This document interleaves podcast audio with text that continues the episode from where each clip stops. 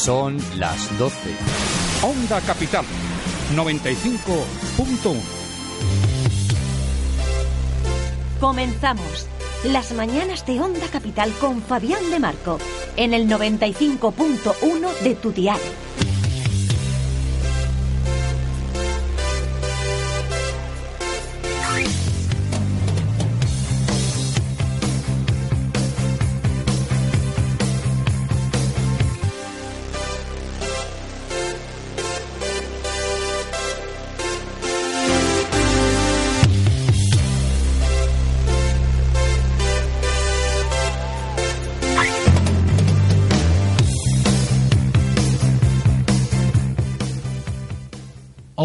12 de junio, Día Mundial contra el Trabajo Infantil. Unos 168 millones de niños y niñas son víctimas del trabajo infantil. La Organización Internacional del Trabajo lanzó el Día Mundial contra el Trabajo Infantil en 2002 para concienciar acerca de la magnitud de este problema y aunar esfuerzo para erradicar esta realidad. El 12 de junio de cada año tenemos la oportunidad de fomentar y coordinar las iniciativas de los gobiernos, las patronales y sindicatos, la sociedad civil, los medios de comunicación y muchos otros actores locales, como escuelas y ayuntamientos, en la lucha contra el trabajo infantil.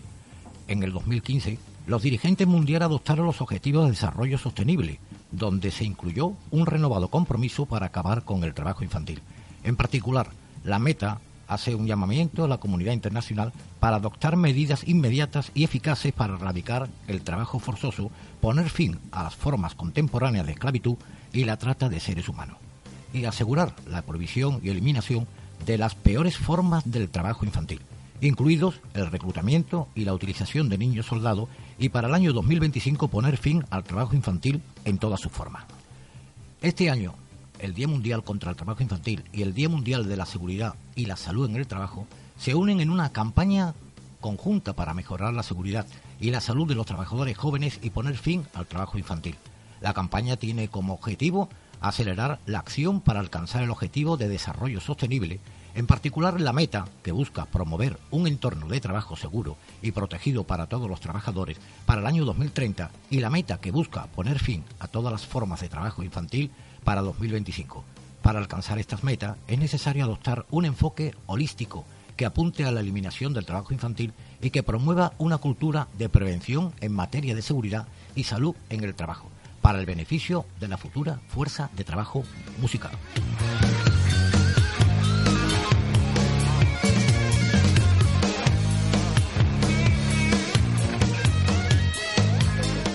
Bueno, pues señoras señores, muy buenos días, saludos cordiales de Paco Moreno. Aquí estamos un día más, hoy es martes 12 de junio del 2018. Hoy estoy sumamente bien acompañado. Tengo por una parte a nuestra compañera Elena Alés, que le damos los buenos días, Elena. Muy buenos días, Paco. Bienvenida a la radio. Muchísimas gracias. A Carmen eh, Alpín. Buenos días, Carmen. buenos días. Y Cristina, que es la primera que estaba aquí, pues es la última. Los primeros son los últimos y los últimos los primeros. Cristina Borges, buenos días. Buenos días, Paco. Encantado de saludarte. Estoy, Igualmente. Estoy de maravilla. En, en, estos 60 minutos tenemos, bueno, distintas voces, tenemos para acompañar y también le mandamos un saludo muy fuerte a nuestro compañero Fabián de Marco, que si nos está escuchando, porque el hombre está un, poco, un poquito malito, bueno, pues tratar por todos los medios. Y no se me puede olvidar en la dirección técnica, un día más, nuestro compañero Jesús Moreno, que habitualmente él no nos habla, por lo menos en principio, pero no porque le de corte, que está ahora mismo que no puede no puede hablar. Bueno, pues, eh, querida compañera Elena, ¿nos cuenta tú el, el santoral? Háblanos del santoral. O Carmen, pues Carmen, venga ahí. Venga, pues voy a ser yo la que lo haga. Pues hoy tenemos un día lleno de santos y entre ellos pues tenemos San Anfión de Nicomedia, eh, San Aleyois Virgen, San Ofobre de Egipto, San Esquilo, San Gaspar Bertoni, San Juan de Sanjún, San León III Papa, San Odulfo de Utrecht, San Olimpo de Tracia y San Plácido de Ocra. Así que ya vemos que tenemos mucha gente a la que felicitar. La verdad es que sí, esta mañana, eh, mirando en el santoral, vi que había 11 santos y 15 beatos. Y fíjense, porque también hay que felicitar en el día de hoy a aquellas personas que cumplen años, también tienen derecho a ser felicitados.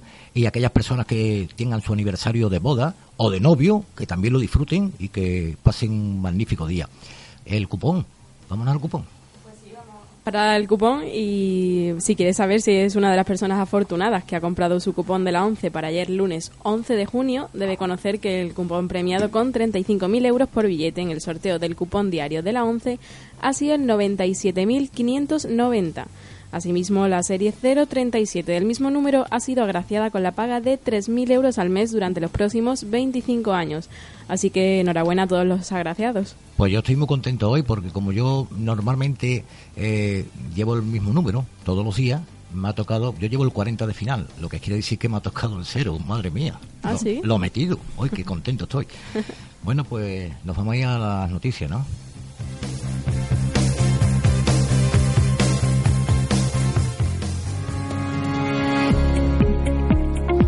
Temas de actualidad.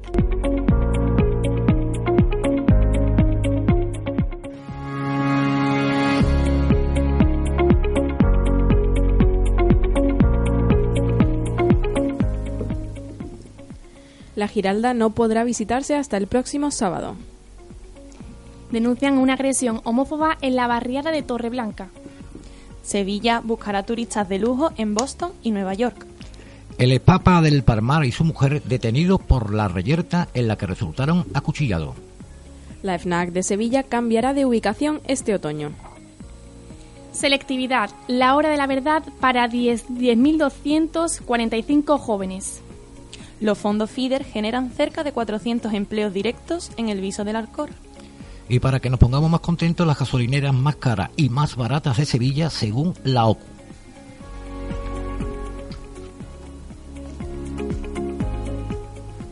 La Giralda, uno de los principales atractivos turísticos y monumentales de la ciudad, cierra desde este pasado lunes y hasta el próximo viernes, inclusive por las tareas de mantenimiento que se van a llevar a cabo en sus 18 campanas.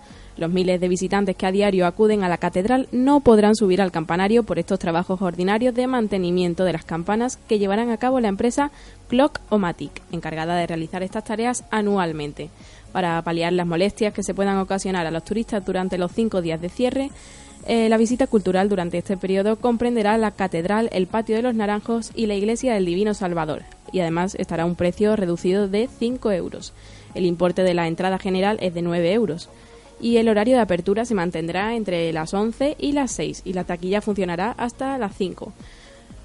Una buena noticia que rebajen la- las entradas debido a las molestias a las molestias causadas y es algo que es necesario, ¿no? Para que la catedral se mantenga limpia y, y bonita para que los visitantes la puedan ver. Claro, la verdad que al final es bueno saberlo y también es bueno que, que por lo menos sea una excusa para, para que abaraten el precio, que a veces la verdad que los jóvenes lo tenemos un poco complicado con, con el tema del turismo.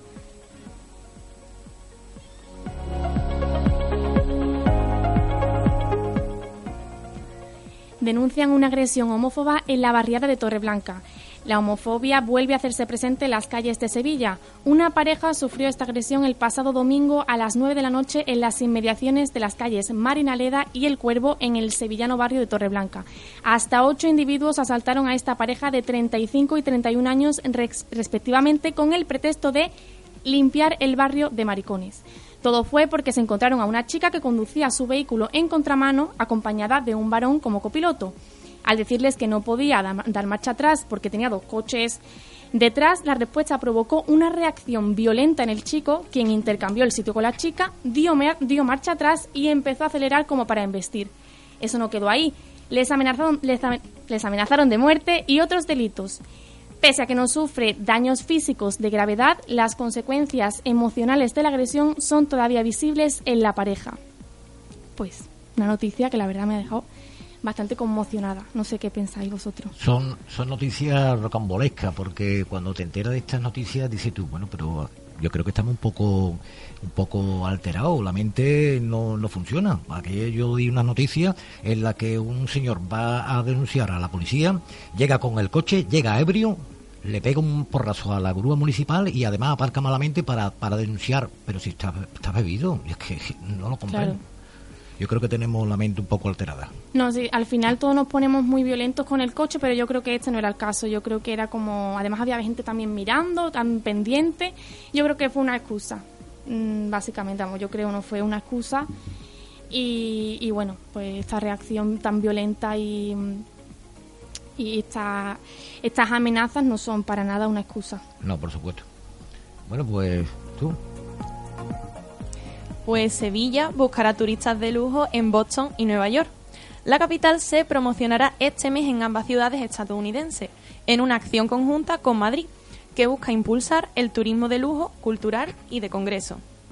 Y así es, los ayuntamientos de ambas ciudades desarrollarán los días 12 y 14 de junio una promoción conjunta de sus respectivos destinos, a través de jornadas profesionales destinadas a agentes especializados en los segmentos de cultura, lujo y congreso, y en colaboración con la Oficina Española de Turismo de Nueva York, Tour España. Pues, como explica el delegado de turismo del ayuntamiento, la capital española, Madrid, es la ciudad más conocida por los extranjeros estadounidenses, por lo que ir de la mano en esta promoción ofrece la posibilidad de complementar la oferta a España. Mientras que en Boston se desarrollará en Lenox, uno de los hoteles más exclusivos, en Nueva York tendrá lugar en el prestigioso Club Doubles. Así que esperamos que esta oferta pues sume más turistas estadounidenses, que de hecho en Sevilla constituyen el segundo eh, mercado emisor internacional. Bueno, pues es otra noticia rocambolesca, que más bien de noticia es como si estuviéramos viendo una película de James Bond, de la gente 007. La vamos a tratar de El Espapa del Parmar y su mujer. Sabe usted que se llama Ginés Hernández y que su mujer Nieves Triviño se saltaron el muro encapuchado y se produjo una reyerta a navajazo. Los hechos ocurrieron sobre las seis de la tarde de este domingo, cuando en la Basílica del Parmar se celebraba la misa. El expapa aprovechó junto a su mujer para saltar una zona bajo del muro que se encuentra junto a los depósitos de agua de la finca. Allí fueron sorprendidos por uno de los curas de la orden que estaba realizando tareas de mantenimiento. Entonces comenzó un forcejeo que acabó con los tres heridos. El expapa fue evacuado en helicóptero al Hospital Virgen de Rocío con un neumotórax, provocado por una puñalada. El cura con tres heridas y la mujer del Papa fueron ingresados también por heridas de arma blanca. Pero según fuente de la pedanía, fueron dados de alta este mismo lunes. De hecho, según fuente de la Guardia Civil, Nieves Triviño, que es la señora, se encuentra detenida en los calabozos. Fuente de la investigación aseguran el expapa será arrestado y tanto él como a su mujer se le imputan los delitos de robo con violencia e intento de homicidio en grado de tentativa. Pero el expapa llegó a afiliarse también al Partido Popular para iniciar una carrera política, pero en fechas recientes decidió abandonar el partido. Antes apareció en distintas entrevistas eh, con el diario ABC, criticando duramente la orden de la que había formado parte durante décadas, de la que llegó a decir que era todo una farsa y un montaje. Además llegó a posar desnudo junto a su mujer en la portada de Interview, recreando a Adán y Eva con la manzana del pecado. Estamos totalmente locos.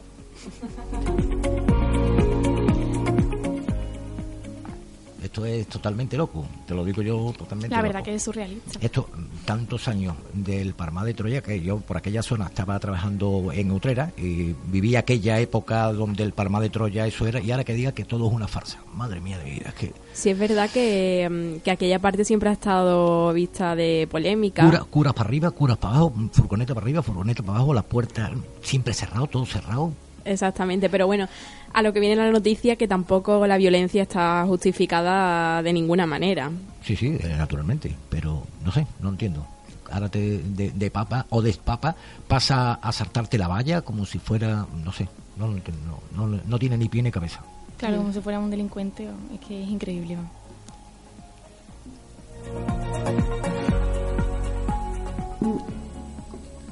La cadena FNAC abandonará definitivamente este otoño el edificio de la Avenida de la Constitución, en el casco histórico, para trasladarse a un nuevo local en el centro comercial de Torre Sevilla.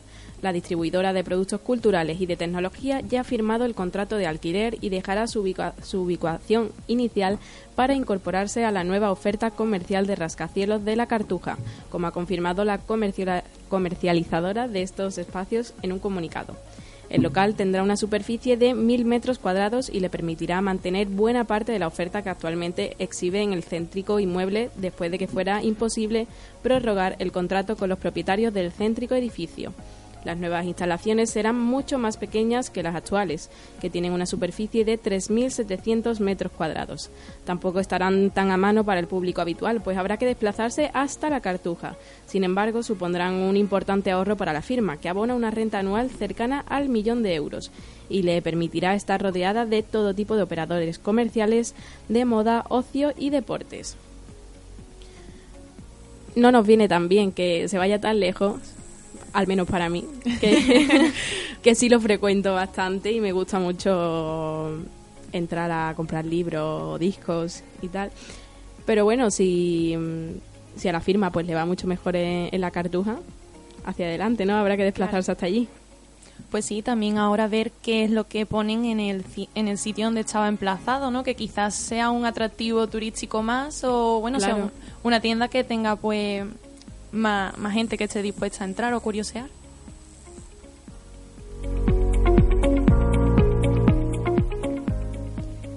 Selectividad, la hora de la verdad para 10.245 jóvenes. Y es que las pruebas de evaluación para el acceso a la universidad comienzan hoy en Sevilla y se prolongarán, se prolongarán durante tres días. Después del sobresalto de la prueba de Extremadura, que ha mandado directamente a septiembre a 5.000 alumnos, ahora llega el turno para los andaluces. Atrás quedó el curso y las largas horas de estudio. Para la realización de las pruebas, la Universidad de Sevilla ha habilitado 21 sedes, de las cuales 12 se encuentran en Sevilla Capital. Una de ellas específicamente destinada a alumnos con necesidades específicas de apoyo educativo. Muy importante y muy significativo este, este último dato. Y, lo que estábamos comentando antes, que, que para los alumnos de, de- Extremadura, para nuestros compañeros, tiene que ser ahora mismo un, jarro de agua fría impresionante. Yo que recuerdo la selectividad hace ya dos años que quedaron que quedó atrás, pero a mí me llegaba he pasado esto y yo no sé, no sé qué hubiese hecho.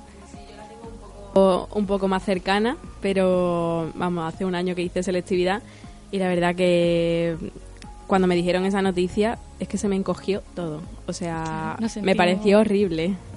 Nos sentimos identificados. Pues sí, es, un- es mucho tiempo trabajando para sacar una nota, para prepararse unos exámenes, una tensión acumulada que, bueno, la verdad es que es una pena que tengan que repetirlo, pero sobre todo pues mandar a los sevillanos que vayan ahora, bueno, a toda Andalucía, que estén realizando ahora los exámenes, eh, calma. Eh, si has sacado el curso, eh, selectividad solamente va a ser un examen más, un poco más tenso que quizás otros, pero un examen más. Así que Claro. simplemente Mucha suerte a todos y en especial a mi amiga Miriam que también la hace también la hace estos días.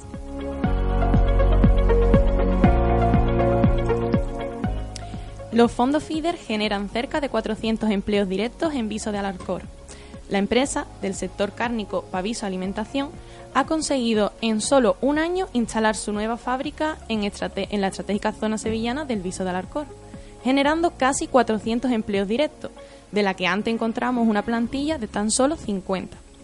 Todo esto, en parte, ha sido posible gracias a la subvención de 3,2 millones de euros cofinanciados por el Fondo Europeo Agrícola de Desarrollo Rural, FEDER, que ha permitido movilizar una inversión de casi 6,5 millones por parte de esta empresa multiservicios, dedicada al almacenamiento, envasado, logística y fabricación de proteínas de origen animal. Esta ayuda cubre principalmente la obra civil y los equipos de congelación y refrigeración, y ha sido la única de la convocatoria dirigida a las pymes que ha requerido la autorización del Consejo del Gobierno por su cuantía y por su capacidad de creación de puestos de trabajo. Bueno, pues una gran noticia que se vayan sumando eh, nuevos empleos, ¿no? Y que, bueno, pues estén, en esta, estén situados en esta localidad sevillana. Bueno, pues la gasolinera más cara y más barata de Sevilla según la OCU. La Organización de Consumidores y Usuarios ha realizado un estudio entre más de 9.700 estaciones de servicio y en el que se han manejado más de 1.600 millones de precios. Perdón, 1,6 millones de precios, con el fin de conocer cuáles son las cadenas de gasolineras más baratas y más caras del país, cómo varían los precios según cada comunidad autónoma. Según la OCU, existen dos factores principales que influyen en el precio final del carburante y que marcan que los niveles de precios sean diferentes entre unas provincias y otras. Por un lado, el hecho de que en esa provincia se aplique el tramo autonómico del impuesto de hidrocarburos más conocido como céntimo sanitario y la cuantía en la que se aplica. El segundo factor, aunque más sutil, está relacionado con la tipología de las estaciones de servicio de la provincia. Cuento, cuanto mayor es el porcentaje que representan las gasolineras de grandes compañías como Rexol, Cansa, Petronor, Sexa y BP, su índice tiende a ser mayor. Por el contrario, aquellas que cuentan con más gasolinera low-cost, desatendida de supermercado o independiente, cuentan con un índice de precio más bajo. Yo esto al respecto, si tuviera que comentar algo, no es que entienda mucho. Yo lo que dicen los expertos, que son los profesionales, comprendo por una parte que las gasolineras que no tienen personal, sino que tienen un cajero en el que se le echa el dinero exacto, no le pueden echar a ustedes si llevan 20 euros, le tienen que echar los 20 euros porque no le va a devolver. Pero por otra parte, dicen los expertos, los mecánicos, que ya procuraré traer un mecánico para que nos hable, dice que cuando se echa gasoil de bajo coste, normalmente joroba los inyectores del coche. Eso me lo han dicho a mí en más de una ocasión y yo conozco a dos personas que echaba gasolinera de, por la parte de Santi Ponce a un precio muy bajo y cuando pasaron cuatro o cinco meses los inyectores se jorobaron. Eso dicen los expertos. Ahí quedan ustedes. Echen la barata, echen la cara, pero cuando el río suena, algo lleva.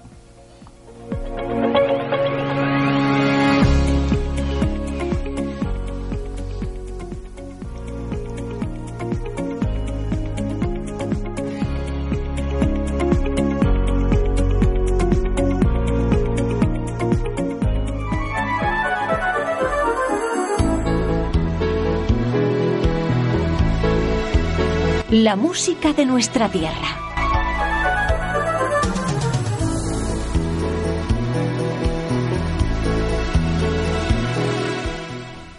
Para sobrellevar la emoción que nos depara el Mundial, Antonio José y Juan Magán nos ofrecen el himno que cantará nuestro jugador en Rusia, para que no olviden que Spain is different. Sin más dilación, el que promete ser el éxito del verano se vive mejor. Salga a la calle. La vida empieza con este baile. Siente este ritmo en tu corazón. Pero... Junta gente tan diferente. Deja las penas que te detienen. Tú eres el grito de esta canción. Que todo el mundo se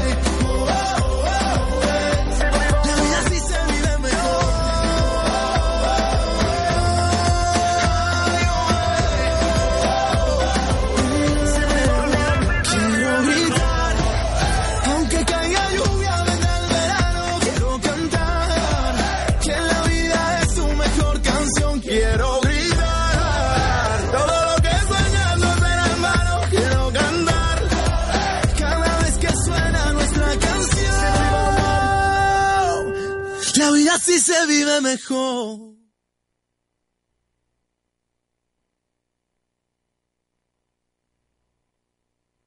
Estás escuchando las mañanas de Onda Capital.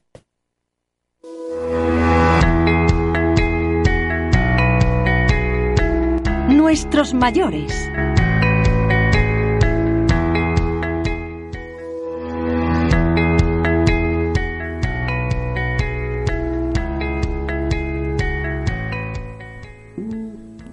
Hoy hablaremos de montar en bici, una actividad muy común y que nos aporta una innumerable cantidad de beneficios. Está comprobado que las personas que, que, usan la bicicleta sufren menos tristeza y trastornos psicológicos. Esto se debe a que la actividad oxigena el cerebro más que cualquier otra y permite pensar mejor, segregando a su vez una hormona que genera una adicción sana al deporte. Para empezar, reduce el riesgo de infartos, ya que el porcentaje es de alrededor del 50%, ya que al pedalear el ritmo cardíaco va en aumento mientras que la presión sanguínea decrece. Alivia dolores de espalda, también es ideal para aquellos que están sentados todo el día. Al subirse a la bicicleta e inclinar el cuerpo hacia adelante para tomar el manubrio, los músculos de la espalda se tensan para poder estabilizar el tronco. Además, es bueno saber que la falta de ejercicio provoca dolores de espalda y una pérdida en la habilidad de amortiguar caídas. Reduce también el colesterol malo y, por otra parte, el colesterol bueno aumenta, ya que los vasos sanguíneos quedan más saludables y flexibles. Genera endorfinas. Estas conocidas como las hormonas de la felicidad se producen al montar en una bicicleta y pasear un rato. Y atención, porque se producen en una actividad constante de una hora. Lo que pasa que ya si te pasas de esto tendrás resultados contrarios y no es lo que queremos. Ahuyenta también infecciones, según algunos estudios, hasta puede eliminar el cáncer. Andar en bicicleta moderadamente potencia el sistema inmunológico. Es un ejercicio recomendado para pacientes con esta enfermedad y también con SIDA, porque las células se mueven y aniquilan a las malignas. Protege las rodillas. A diferencia de lo que la mayoría podemos pensar, el pedaleo en la bicicleta permite que tus, tus rodillas estén más protegidas, ya que el mayor peso del cuerpo recae sobre el asiento. Tampoco deben soportar cargas pesadas los, los cartílagos ni las articulaciones. Y por último, ya que viene el verano, debemos saber que estiliza la figura. Si bien lo que trabaja más son las piernas, también ayuda a moldear la parte superior del cuerpo porque todo está interrelacionado. Así que desde Onda Capital animamos a todo el mundo a que cojan la bicicleta y salgan un rato a pasear por la calle. Y si no tienen una, pues una estática tampoco, tampoco viene nada mal.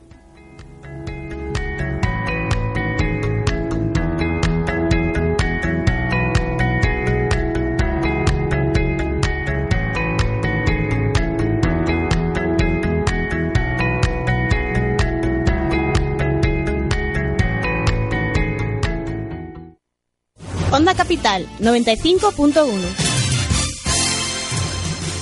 El secreto del éxito para tu empresa lo tenemos en Onda Capital. Potencia tu imagen de marca apostando por un patrocinio dinámico, efectivo y económico. Tenemos la garantía de todas las empresas colaboradoras de esta emisora. Ponte en contacto con nosotros a través del 644-384-496, 644-384-496 o mándanos un email. Hola arroba ondacapital.es. Hola arroba ondacapital.es. No esperes más. El secreto del éxito lo tienes aquí, en la 95.1. La siguiente información de Onda Capital está patrocinada por Clínica Dental Delgado y Peña.es. El hecho de que las caries de los dientes de leche no afecten a los definitivos es una falsa creencia que ha sido responsable de graves problemas en la dentición definitiva. Es lo que puede pasar si tenemos una caries en un diente de leche y lo perdemos, ya que conllevaría problemas de espacio que luego habrá que solucionar con ortodoncia. Por lo tanto, el tratar dientes de leche puede prevenir que el día de mañana el niño tenga mala oclusión. Recuerda que esta información ha sido patrocinada por Clínica Dental Delgado y Peña.es. Sonríe de verdad. Al acabar la temporada de invierno es necesario limpiar mantas, edredones y cubrecamas y guardarlas en el armario debidamente protegidas del polvo y los insectos. Consejo patrocinado por Tintorería Elena. Los remedios. ¿Eres sevillano? Enhorabuena. Por fin tienes a tu disposición un medio de comunicación que te abre las puertas para expresarte con cualquier tema que necesites. ¿Tienes que darle difusión a algún asunto personal o profesional? Aquí estamos para ti. Mándanos un email con tu asunto a hola@ondacapital.es. Onda Capital 95.1 FM. ¿Quieres venir de público o participar en tu programa favorito? Aquí estamos para ti. Mándanos un email con tu asunto a hola@ondacapital.es. Por cierto, si vienes y traes algún pastelito, pues no estaría mal.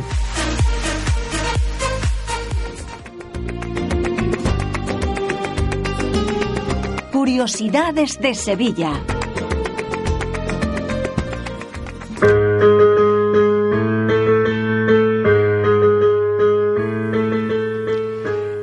Es la Semana Santa Sevillana, toda una fuente inagotable de leyendas e historias heterodoxas donde la ficción supera la realidad. Y quién sabe, la realidad a veces como una eterna paradoja a la ficción. De ese lugar donde habitan los sueños surgen estas hermosas historias que les quiero contar.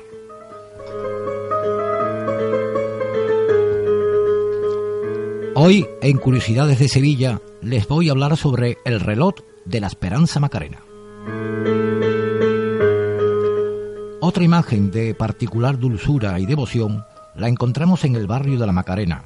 Allí, los hortelanos del convento de San Basilio fundan en 1595 la Hermandad de la Macarena, como se la conoce popularmente. En 1670 se trasladan a su casa de siempre, San Gil, y posteriormente a su templo basílica, donde se le puede visitar actualmente. Se trata la imagen de la esperanza de una talla anónima del siglo XVII, sin autoría definida, pero que cualquier devoto le diría que está realizada por los mismísimos ángeles. La Macarena arrastra tras de sí una curiosa historia. En épocas pretéritas, a mediados de los años 30 del pasado siglo, tenía esta hermandad su sede en la Anunciación durante el recorrido oficial en su estación de penitencia del año 1937. Quiso hacer una visita a los enfermos del cercano hospital de las Cinco Llagas, que a tantos enfermos y devotos contenía en su interior. Una vez realizada la visita, regresaba a su templo temporal en la referida sede para descanso ya de todos sus hermanos. Al ser un recorrido largo, se decidió que al año siguiente pernotaría en el interior de la iglesia del hospital para regresar el domingo de resurrección a su sede, hecho que se repitió hasta 1942 cuando se regresó a la iglesia de San Gil.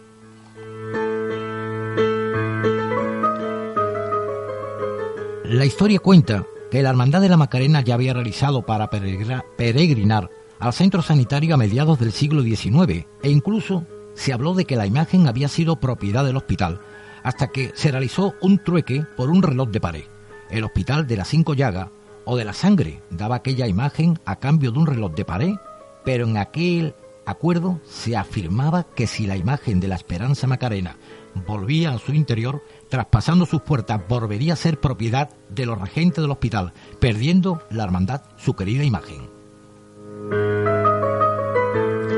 Fueron momentos tensos y muchos los que temieron que si su querida madre traspasaba aquellas puertas, se las arrebataran de su templo e incluso se encontraban hermanos cerrados a la sinrazón de otros tiempos y otras leyes. Cierta o no, la Esperanza Macarena volvió al hospital de las Cinco Llagas y lejos de quedar en su interior, volvió a su templo cerca de la muralla, entre la gloria de un pueblo agraciado, agradecido, perdón, que veía cómo aquella cláusula había quedado invalidada. La Macarena arrastra tras de sí otra curiosa historia que nos habla de cómo en unas de tantas Semanas Santa que ha vivido esta ciudad, un hombre se encontraba en un serio estado de embriaguez. Sus actos alcoholizados no eran controlados por aquel infeliz que había dejado su conciencia junto a Baco.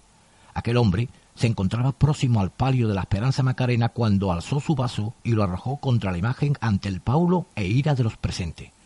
Años después, tras la Macarena iba un nazareno fuertemente atado con cadenas de escarzo y con grilletes en sus tobillos. Aquel penitente, desconsolado, era aquel individuo que, cegado por el alcohol, intentó contra la imagen de su Virgen.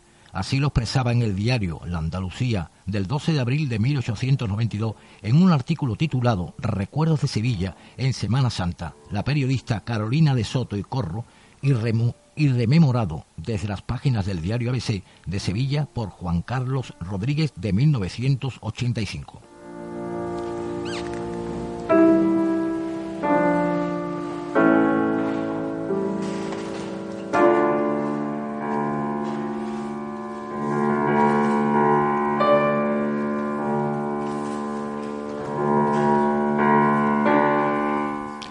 Dentro de las curiosidades de Sevilla también están los misterios en la lanzada. Si alguien osa robar en una iglesia un objeto de culto o sagrado, tiene que saber que tras él puede pesar una terrible maldición. Así es como le sucedió a nuestro siguiente protagonista. En 1421 apareció en la cometida de obras de la iglesia de San Martín una caja de plomo con una reliquia en su interior. Se trataba de una espina de la corona de Jesucristo.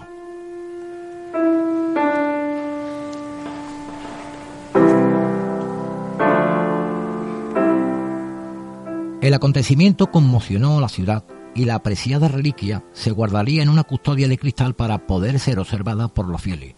La espina estaba dotada de ciertos poderes curativos y al ser llevada a casa de los enfermos, estos encontraban alivio a sus males y enfermedades. La sagrada reliquia y su milagrería originaron la formación de una hermandad en la iglesia de San Martín en 1540.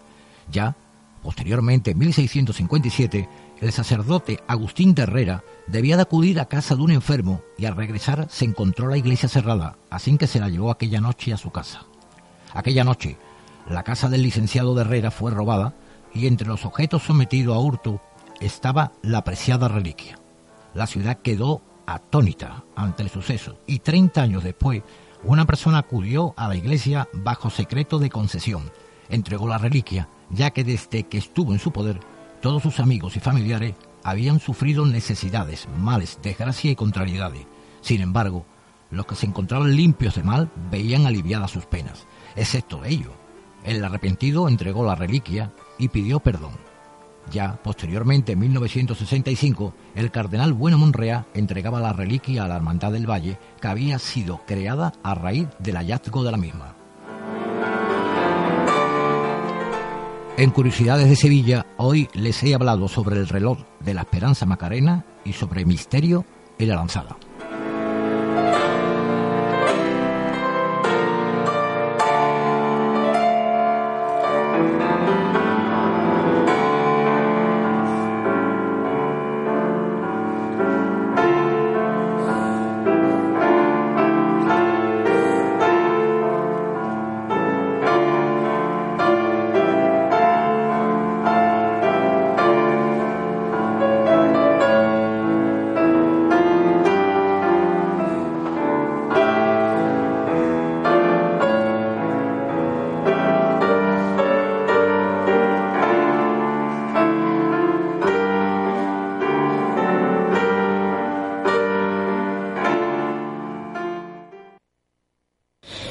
Escuchando las mañanas de Onda Capital.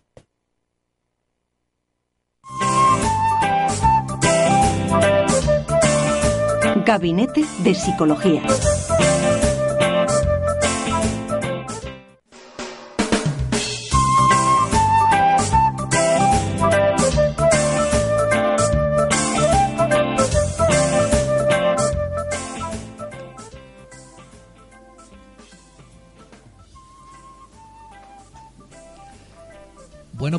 Importante como no, es hablar con una persona profesional, es psicóloga, ella es María Ángeles para hablarnos de los pequeños, de los seres tan queridos. María Ángeles, buenas tardes. Buenas tardes, ¿qué tal? Encantado de saludarle. Igualmente. ¿Nos puede comentar un poquito con qué sueñan los bebés? Mira, el sueño es uno de los temas estrellas de, de los padres que preocupan a los padres, ¿no? Sobre todo cuando son menores de 5 años es muy típico que los padres se quejen de que los niños, bueno, porque no se duermen, que se despiertan muchas veces en la noche, que ya no saben qué hacer. Todo ese tipo de cosas son normales. Yo siempre les he explicado a los padres que lo normal es que un niño hasta los tres años tenga muchos despertares por la noche. Lo que no es, es normal, digamos, normal cuando hablamos de frecuente, es que un niño duerma toda la noche sí que es verdad que, claro, como padres, si nos toca un niño que se despierta muchas veces, se nos pega muy rápido al oído cuando alguien nos dice que su bebé, de que salió desde que llegó a casa, duerme toda la noche de un tirón. Efectivamente. Eh, efectivamente, eso es lo que a todos se nos pega, ¿no? Porque nos da como una envidia sana, sí, sí. pero sí que es verdad que no es lo más normal. ¿Por qué no es lo más normal? Porque el sueño de los niños es diferente al de los adultos diferentes en muchas cosas, ¿no? Empezando por el tiempo que dura, el sueño de los adultos dura cada ciclo 90 minutos el de un niño dura 60 minutos. ¿Esto qué significa? Que igual que un adulto cada 90 minutos se despierta, pero ya hemos incorporado que a lo mejor lo que hace es que te das la vuelta en la cama, que bebes agua, vas a servicio y sigues durmiendo, pues un bebé se despierta cada 60 minutos y yo me despierto y ahora qué hago, ¿no? Pues no- lo normal es que lloro porque quiero que alguien venga a, a- a dormirme, ¿no? Yo siempre les digo a los padres que los niños no tienen problema de sueño. El problema del sueño lo tienen los padres. Claro. ¿Por qué lo tienen los padres? Porque los padres lo que quieren es que el niño duerma cuando ellos quieren y como ellos quieren. Pero María Además- también, también, perdona, también puede ocurrir de que un, un pequeño eh, eh, en un momento determinado o una noche determinada duerma poquísimo porque le puede doler la barriguita, es que no se sabe, no hablan. Claro, efectivamente puede haber que tenga este tipo de, de contrariedades, digamos, ¿no? Pero sí que normalmente esos son algunos casos, igual cuando está mejor con los dientes, en algunas circunstancias puntuales, ¿no? Pero lo normal es que un niño hasta que tenga los tres años se despierte muchas veces por la noche. ¿Por qué hasta los tres años? Porque hasta los tres años es cuando los niños, su sueño se va conformando hasta que logra ser como el sueño de un adulto. Y eso sucede unos niños antes, unos niños después, pero hasta los tres años puede suceder. Yo siempre le digo a los padres que si tu hijo no tiene problemas de sueño, hasta los tres años no cantes victoria, porque te puede pasar al año o a los dos años empieza los despertares nocturnos. ¿Por qué? Porque eso, el cerebro del, ser del niño se está conformando y está también creando estos circuitos del sueño. Entonces, hecho hasta los tres años es así. Eh, ¿Qué sucede además? Que los bebés, ¿qué pasa? Eh, lo que decía antes, el padre quiere que duerma como nosotros queremos, a la hora que queremos, como, como si fuera un robot, ¿no? Y te pongo ahora y quiero que te duermas. ¿Qué sucede? Que eso no es así. El niño sabe dormir, pero sabe dormir cuando a él le apetece dormir, que normalmente no concuerda con la hora que los padres queremos que duerman. Además, ¿qué, qué cosas solemos hacer mal, no? Porque además nos ponemos a pensar desde el punto de vista de un adulto. Un adulto para dormir, ¿qué hace? Pues se mete en una habitación oscura y sin ruido. Justo es al revés que un bebé. Un bebé tenemos que pensar que se ha llevado nueve meses en la barriga de, una, de la madre y haya estado sometido a ruidos, a movimientos, con lo cual si tú pones al bebé en un sitio oscuro eh, y además en horizontal y, y tranquilo, es justo lo contrario que él busca. Por eso los bebés se duermen en los brazos, porque tú lo estás moviendo. María Igual que si un- le voy a hacer una preguntita que me llama poderosamente la, la atención. Cuando el bebé está en el, el feto, cuando está en el vientre de la madre, y, y sabe usted perfectamente de que hay mujeres más tranquilas y mujeres más intranquilas. ¿Eso puede afectar al nacimiento del niño que si la madre es muy nerviosa y muy alterada, mm, afecta a que pueda dormir más o menos? O sea, un poco el niño nervioso. Verá, puede afectar el que el niño sea más o menos nervioso, pero eso no tiene nada que ver con el sueño. Hay bebés que son muy tranquilos y sin embargo su sueño tiene mucho despertar y bebés que, y bebés que son muy intranquilos y sin embargo después duermen bien. Sí que es verdad que una madre sometida a mucho estrés, ¿qué pasa cuando yo estoy sometida a mucho estrés? Que genero mucha eh, hormona del estrés, Claro. con lo cual eso conforma el cerebro de mi bebé de una determinada manera. Entonces sí que es verdad que generalmente lo que se recomienda es que durante todo el embarazo tú intentes estar de una manera tranquila para que no conformes esas áreas específicas del bebé que son propensas a la actividad, digamos, a que sea un bebé intranquilo. Pero lo que te decía antes, no tiene nada que ver eso con el sueño. El sueño es normal que un bebé pues tenga muchos despertares y que para dormir se tarde mucho tiempo. Esa es la causa por la que muchas madres te dicen, es que la cama parece que tiene pinchos, ¿no? Tú te has llevado una rato durmiendo al bebé y de repente lo pones en la cama y el bebé se despierta. ¿Por qué sucede eso? Sucede porque, como decía antes, el ciclo del sueño de un niño tarda mucho más tiempo en entrar en sueño profundo. Claro. Un adulto casi inmediatamente entra en sueño profundo. Un bebé tarda mucho tiempo y además su sueño generalmente suele ser ligero. Por eso a la más mínima se despierta. Y por eso cuando tú lo pones en, en la cama, el bebé empieza a llorar. ¿No? ¿Por qué? Porque yo noto el cambio. ¿Y los bebés tienen pesadilla? Eh, mira, los bebés no tienen una, los bebés no empiezan a tener pesadillas hasta que no tienen dos, tres años. Sí pueden tener terrores nocturnos, que son despertares bruscos, pero no tienen pesadillas porque para tener pesadillas necesito elaborar una, una idea, no un relato.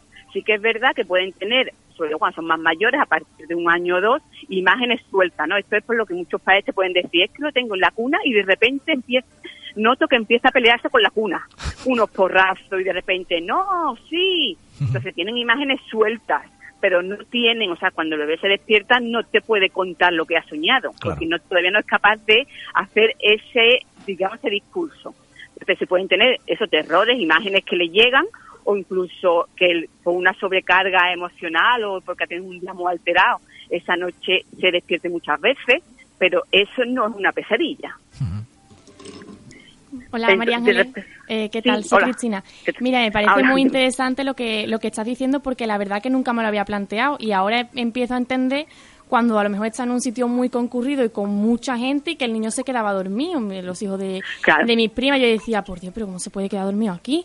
El niño, si es que, si es que hay un ruido increíble. Entonces, yo te pregunto, para que, para que lo sepan nuestros oyentes, ¿qué consejos clave le das a los padres cuando llegan desesperados que dicen es que no, no sé qué hacer, no sé qué... di-"? La- las típicas cosas clave que tú dices, mira, pues, pues este consejo o u otro. Mira, eh, los- las claves son, bueno, lo que decía antes, ¿no? Un bebé, si lo- tú lo mueves en brazos, porque el bebé está acostumbrado al, al movimiento. Igual que, por ejemplo, un bebé que está llorando mucho, tú le pones un ruido blanco, es decir, que un ruido blanco. Tú pones a un bebé encima de la lavadora cuando está centrifugando o le das el cepillo de diente eléctrico y el bebé se tranquiliza. ¿Por Claro. qué? Porque eso me recuerda a lo que yo he estado viviendo en el vientre de mi madre. Entonces, consejos. Primero, ser realista y tener en cuenta que el niño no tiene problema de sueño, el niño duerme. Lo que pasa es que el niño no duerme cuando tú quieres. Claro. Entonces, Claro. te tienes que un poco adaptarte. Consejos también que suele suceder, que aquí hay detractores y a favor. El colecho, el colecho que es dormir con el bebé. El bebé siente el calor y el ritmo del corazón de la madre y se sintoniza. Entonces al final el bebé termina durmiendo. ¿Qué pasa? Que es verdad que hay parejas o, o personas que no quieren meter al bebé en la cama. Bueno, igual que está el famoso método civil, que yo lo considero una crueldad, además de hecho, tienes que, solamente puedes aplicarla a partir que el niño tiene siete u ocho meses, porque antes no te va a funcionar porque el bebé tiene que despertarse, porque además tiene una función fisiológica los despertares. Los despertares sirven para dos cosas. Primero, por si necesito que me alimenten, que un bebé necesita mucha alimentación con frecuencia. Y segundo, el- la, el- eh, la naturaleza nos ha dotado de esos despertares para asegurarnos que hay alguien que nos protege. Hoy en día no tiene sentido porque estás en tu cama tranquilo, pero hasta hace nada que estábamos, eh, digamos, en la selva, ¿no? Eh, o en, era, el bebé necesitaba despertarse y estar seguro de que alguien lo estaba protegiendo. Por eso nos desperta, se despiertan los bebés con tanta frecuencia. Entonces, eso es biología. Si tienes la suerte que te toca un bebé que duerme toda la noche, pues te puedes dar con un canto a los dientes, pero que sepas que eso no es lo más frecuente. Igual que, por ejemplo, lo que decía antes, un bebé puede dormir muy bien, pero en el momento que haya un cambio en su entorno, que puede ser, por ejemplo, la incorporación de la mamá al trabajo, ese bebé puede empezar a dar malas noches. ¿Por Claro. qué? Porque yo noto que mi madre no está conmigo. Entonces, ¿cuándo lo manifiesto? Con el comportamiento. ¿Y el comportamiento qué es? O la alimentación o el sueño.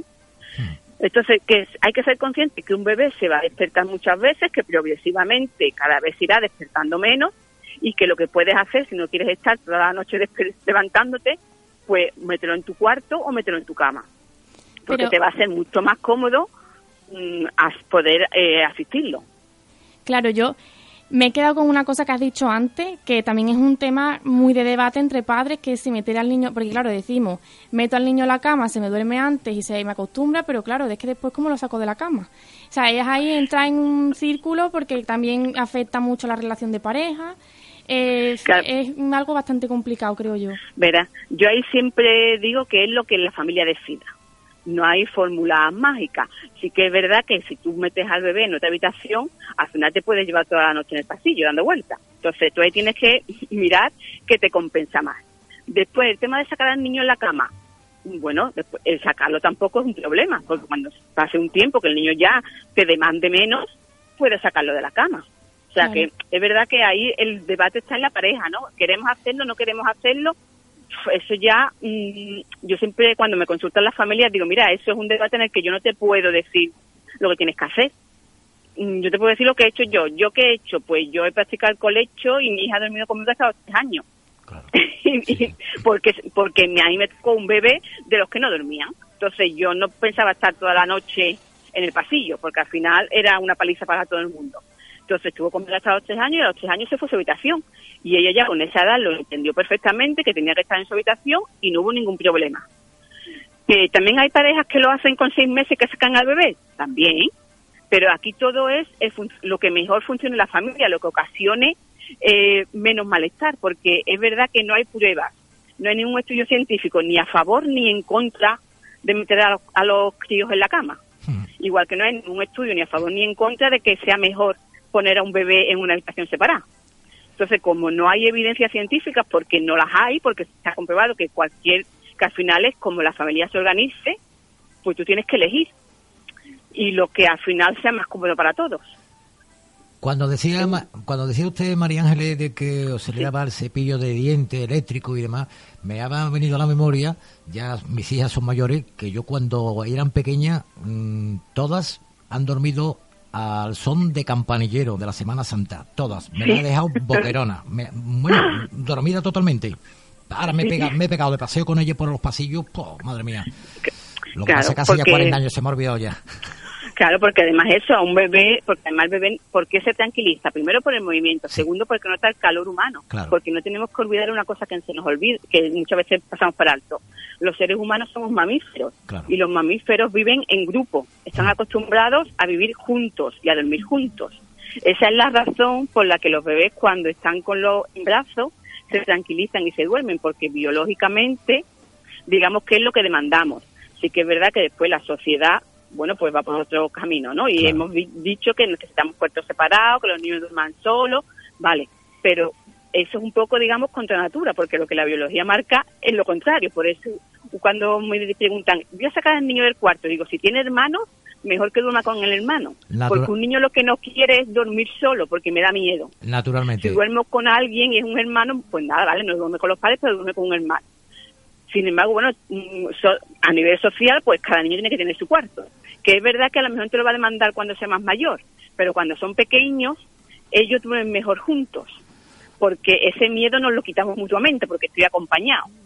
Entonces hay como algunas claves que son esas, ¿no? Que se puede dormir con el hermano. Que además una rutina, porque también muchas veces el problema cuál, cuál es, que el niño, tú no puedes pensar que el niño es un robot. Hay padres que te dicen, no, yo juego con él y ya. Digo, venga, ya hemos terminado de jugar, a dormir. Ya, ya. ya. No, porque el niño está activado. Muy bien, María Ángeles. Pues muchísimas gracias. María Ángeles, psicóloga, Nada, nos ha orientado usted no mucho, sino muchísimo de, del comportamiento de los bebés. Ha sido un auténtico honor y placer. ¿eh? Muchísimas gracias. Un placer. Gracias, Gracias, a vosotros. Adiós. Qué maravilla, qué maravilla.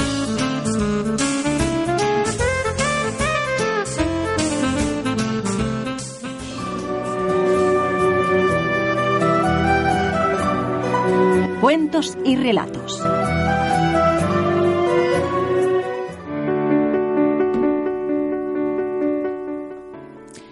Había una vez dos hermanos, Tomás y Javier, que vivían uno frente del otro, en dos casas de una hermosa campiña. Tomás y Javier no eran muy diferentes de, de otros hermanos, tenían sus similitudes y sus diferencias. El problema es que sus diferencias muchas veces eh, se interponían demasiado en su relación y por problemas pequeños dejaban que se acumularan y sin resolverse poco a poco se hicieron grandes hasta el punto de que los hermanos dejaron de hablarse. Incluso evitaban cruzarse en el camino. No había lazos de sangre que hiciera que se unieran, solamente que no se hicieran mal. Y cierto día llegó a la casa de Tomás un carpintero y le preguntó si tendría trabajo para él. Tomás le contestó, ¿ve usted esa madera que está cerca de aquel riachuelo? Pues la he cortado ayer. Mi hermano Javier vive enfrente y a causa de nuestra enemistad desvió ese arroyo para separarnos definitivamente. Así que yo no quiero ver más su casa. Le dejo el encargo de hacerme una cerca muy alta que evite la vista de la casa de mi hermano. Tomás se fue al pueblo y no regresó sino hasta bien entrada la noche. ¿Cuál no sería su sorpresa al llegar a casa? Cuando, en vez de una cerca, encontró que el carpintero había construido un hermoso puente que unía las dos partes de la campiña. La campiña que separaba a ambos hermanos que habían llevado años y años en una tremenda enemistad. Sin poder hablar, de pronto vio enfrente suya a su hermano, que en ese momento estaba atravesando el puente con una sonrisa. Tomás, hermano mío, no puedo creer que hayas construido este puente, habiendo sido yo el que te ofendió. Vengo a pedirte perdón.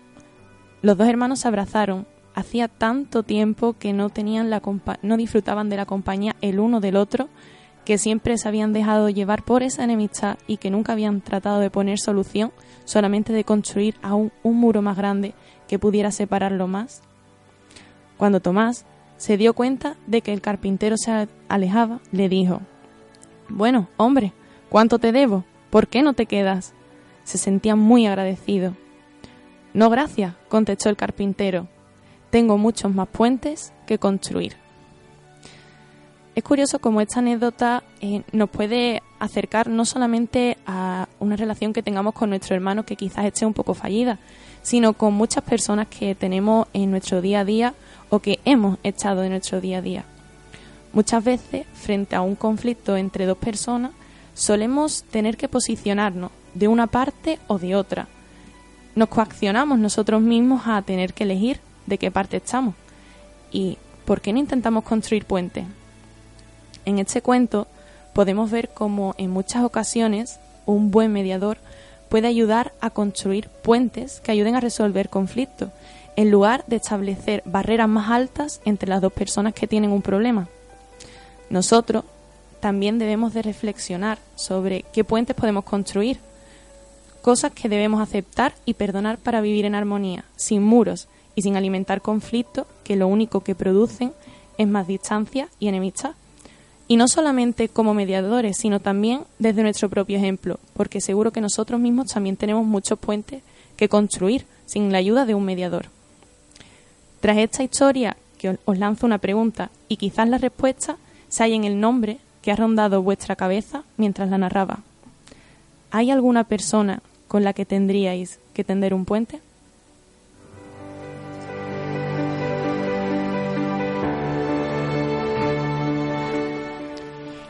Realmente es una historia muy bonita y que suele, que suele ocurrir ¿eh? en muchísimas ocasiones.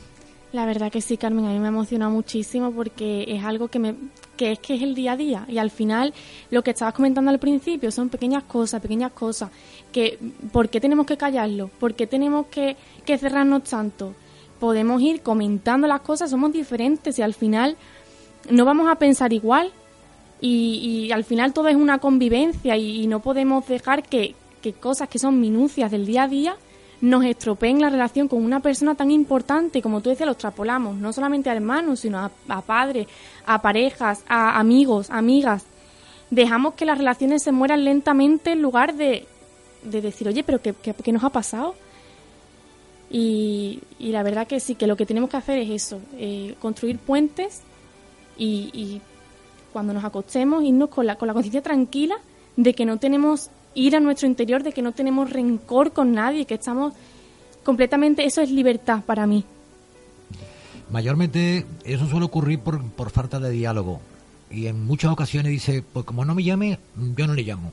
Y por una tontería, como tú estabas diciendo ahora mismo, se pueden llevar hasta años. El orgullo. Sí, sí, sí. Mayormente yo porque he vivido en muchos pueblos y tengo conocimiento, hermanos y padres que no se hablan dentro del mismo pueblo, pero además por una cabezonada de alguna tierra o algo así, una tontería. De, coger unos melones o no coger unos melones, por tonterías que te pone a pensar, dice tú, no, llevan 20 años, pero si eso se ve hasta incluso en la televisión, 30 años sin hablarte con tu hermano, pero ¿cómo se puede aguantar eso? Es que no, no tiene ni pie ni cabeza. Es que no, nos cerramos en el rencor en lugar de intentar eh, solucionar los problemas que vamos teniendo. Entonces, claro, solamente nos afianzamos al rencor y del rencor a la costumbre.